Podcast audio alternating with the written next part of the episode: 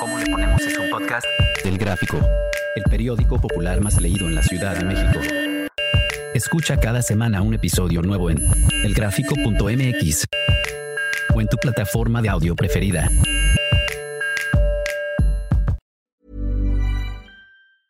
Jewelry isn't a gift you give just once. It's a way to remind your loved one of a beautiful moment every time they see it. Blue Nile can help you find the gift that says how you feel and says it beautifully with expert guidance and a wide assortment of jewelry of the highest quality at the best price. Go to BlueNile.com and experience the convenience of shopping Blue Nile, the original online jeweler since 1999. That's BlueNile.com to find the perfect jewelry gift for any occasion. BlueNile.com. Bienvenido al programa ¿Cómo le ponemos? Soy Judy Kravsov. Cuéntame, ¿coges o no coges? En esta segunda temporada de Tarima Brava nos meteremos a las entrañas del boxeo. boxeo, boxeo. Desde la formación de un boxeador hasta que llega a ser campeón del mundo. Las lesiones que sufre, el temor a la báscula, así como las tentaciones que debe esquivar para llegar a su objetivo. En una serie a 10 rounds. Que comience el combate. El boxeo. Laura, Paula, Rodrigo, Denise, Sandra, Carlos. Tú. Todos tenemos una historia. Hoy está con nosotros Jessie, que se acaba de casar. Hola, Oye, tú, ¿qué edad tienes? 50. 50 y te acabas de casar. Sí. ¿Y es el hombre de tu vida? El príncipe azul que siempre soñaste. No, ¿No? no. Y entonces, Pues no me gusta físicamente ni nada, pero hubo algo que me encantó. Me escucha. Cada que yo tengo ganas de hablar. a ver, a ver, espérame. Se nos olvidó la pregunta. Se nos olvidó la pregunta. Tú, una mujer que se acaba de casar, que tiene 50 años y que no se está casando con su príncipe azul, ¿coge o no coge? Sí, cojo espectacularmente. Me gusta, es muy eh, espléndido.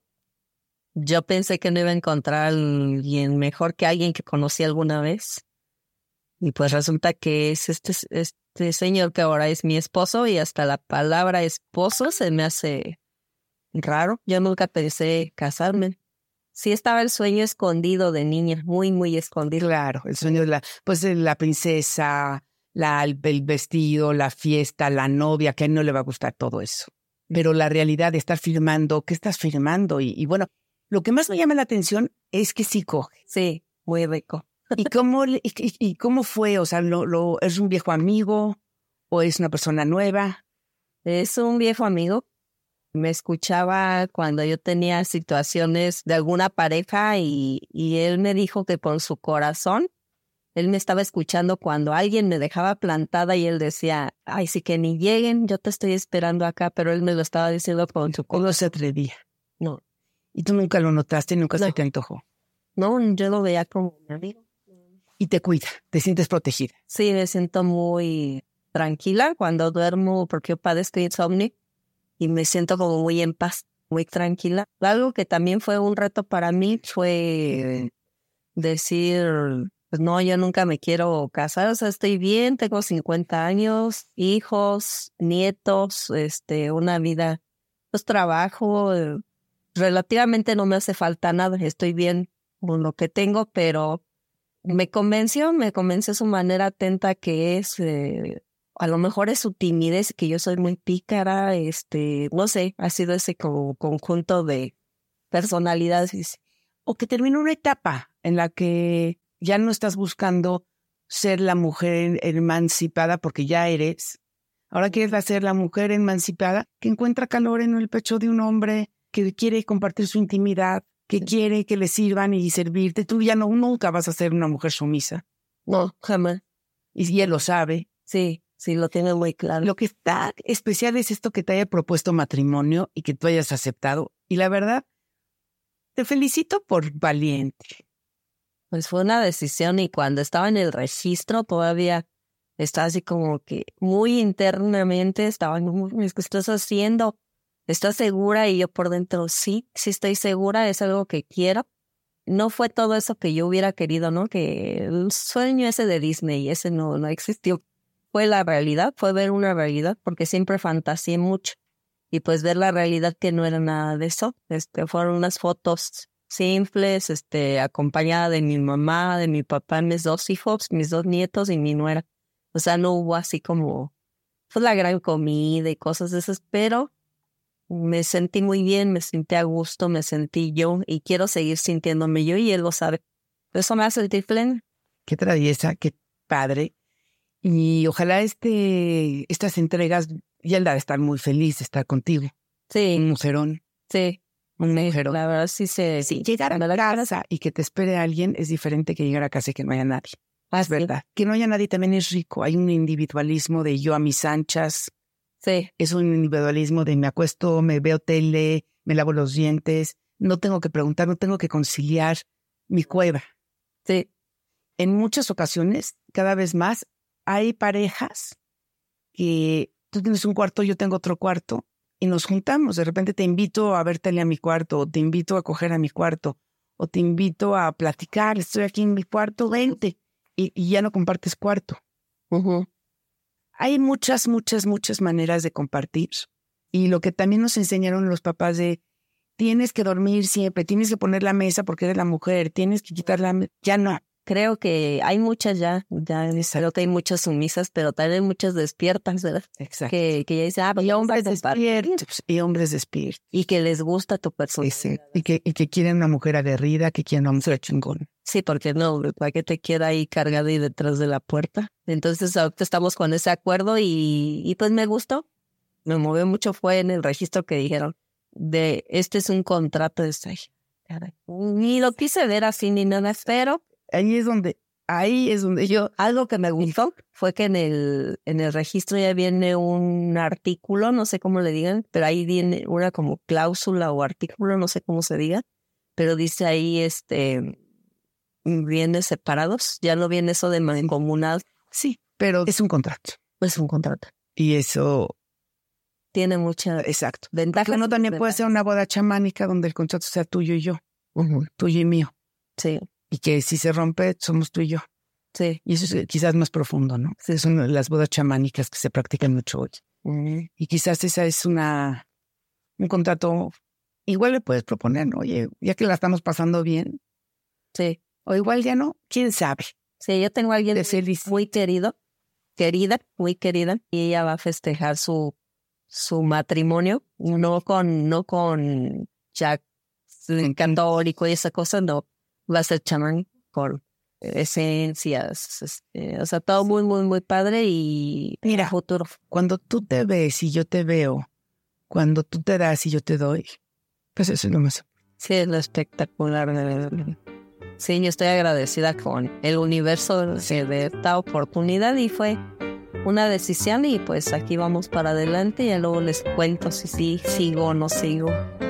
Y pues muy agradecida porque me escuchan, porque me prestan sus oídos y su tiempo.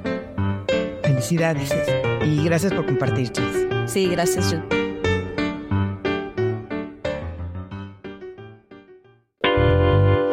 Instantáneas. De Judy Kravtsov.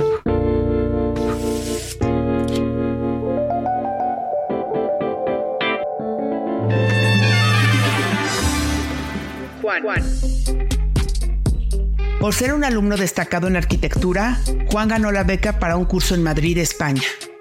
Ahí conoció a una estudiante alemana que se convirtió en el amor de su vida. Admirando su firmeza y perseverancia, Juan se enamoró profundamente y regresó a México hablando solamente del alemán. Ella, por su parte, aseguraba que ningún hombre la había tratado de esa forma, especialmente en la cama. Hablaba con sus amigas de la manera latina de hacer el amor.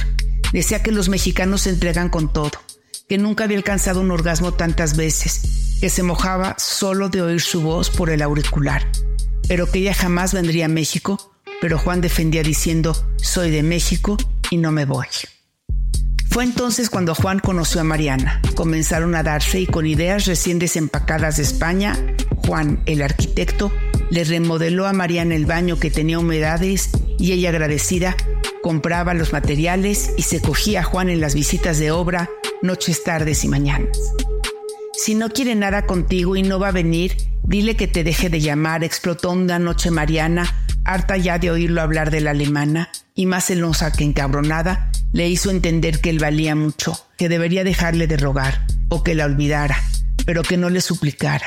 Y con esas palabras lo empoderó y Juan cambió la estrategia. Dos semanas después, los consejos de Mariana surtieron efecto. La alemana llamó, pasaría sus vacaciones en tierras mexicanas. Cuando Mariana se enteró casi se muere. Él en cambio planeó un viaje a Oaxaca pasando por Puebla, también quería llevarle a Teotihuacán y al mar. Gracias Marianita linda, nunca sabré cómo pagarte tus consejos. Aunque no pueda llamarte mientras ella está acá, no dejaré de pensar en ti chaparra linda. Pero en cuanto se vaya la alemana, te llamo, le prometí a Mariana, queriendo serle fiel a las dos. Mariana se consumía por dentro se odiaba a sí misma, pero más a la alemana, que vino desde Europa a robarle a su Juanito. Bien peda con su primo, llegó a planear un asalto ficticio para meterle un susto y mandarla de regreso a su país, pero la alemana volvió, se enamoró de México y volvió a su tierra a recoger algunas cosas. En dos meses arreglaría todo para instalarse definitivamente con Juan. La sangre alegre de nuestro país la había cautivado. Juan aprovechó este tiempo para buscar departamento mientras Mariana se daba cuenta de que su Juan se le acababa. En dos meses le sirvieron para viajar y coger. Mariana, decidida a dejarle marcada en la memoria exuberantes experiencias, vivió esos dos meses como si la alemana no fuera a regresar nunca. Llenos de espontaneidad, estuvieron juntos hasta que se agotaba el amor. Hoy, Juan y su alemana van a cumplir un año de vivir juntos. La alemana en silencio extraña a sus amigos, a su familia, su comida y sus costumbres. Y Juan, también en silencio, añora profundamente sentir las ganas despiertas de María. Caliente por saber. Mis padres se han divorciado porque mi madre se encontró lesbiana en este momento de su vida. Me duele muchísimo que deje a mi papá pero mi padre no se dio a la tarea de conquistar a mi madre. La tenía descuidada en muchos aspectos.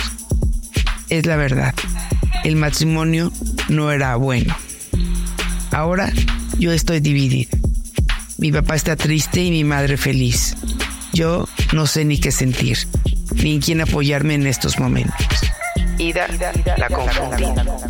Estás en un momento de confusión te recomiendo celebrar con tu madre su felicidad y a tu padre acompañarlo como puedas, sin volverte su nana, ni su compañera, ni su mamá. Ocupa tu lugar de hija para que él pueda restablecer sus prioridades. Igual y pronto encuentra una compañera que lo haga feliz. Muchas de las personas que tienen una pareja de años olvidan que la cotidianidad es importante y que es vital atender procurar y embellecer el ambiente que compartes.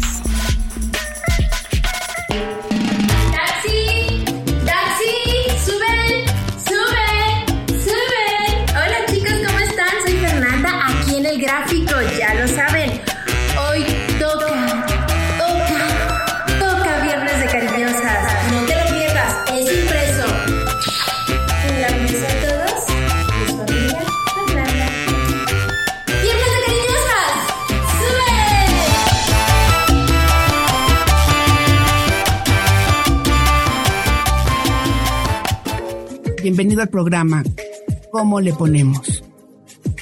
Soy Judy Kravsov. Cuéntame, ¿coges o no coges?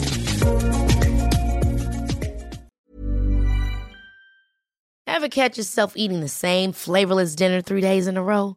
Dreaming of something better? Well, HelloFresh is your guilt-free dream come true, baby. It's me, Kiki Palmer. Let's wake up those taste buds with hot, juicy pecan crusted chicken or garlic butter shrimp scampi. Mm. Hello Fresh. Stop dreaming of all the delicious possibilities and dig in at HelloFresh.com. Let's get this dinner party started.